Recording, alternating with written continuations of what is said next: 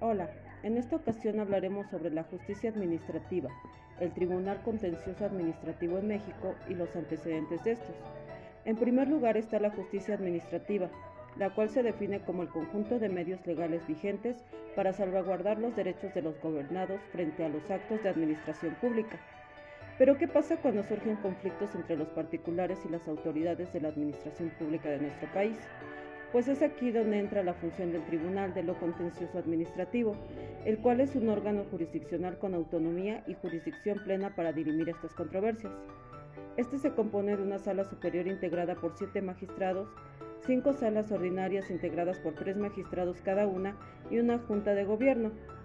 Por último, tenemos el antecedente de este, pues tiene su origen en el Consejo de Estado francés en 1799, creado por Napoleón I, ya que desconfiaba del poder judicial ligado a la monarquía. Se pensaba que solo la administración debía juzgarse a sí misma, y es así como se introduce un procedimiento contradictorio, mismo que prevé la Defensoría. Este modelo responde a la llamada justicia retenida, es decir, se falla el nombre del Ejecutivo.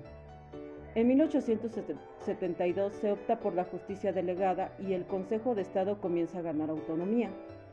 Durante el siglo XX, en el año 1953 para ser exactos, aparecen los tribunales administrativos de primera instancia obligatoria, mismos que, se, que cuentan con competencia contenciosa y, y consultiva y no pertenecen al Poder Judicial.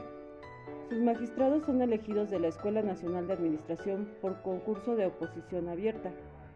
En 1987 se crean las Cortes Administrativas de Apelación y de Segunda Instancia.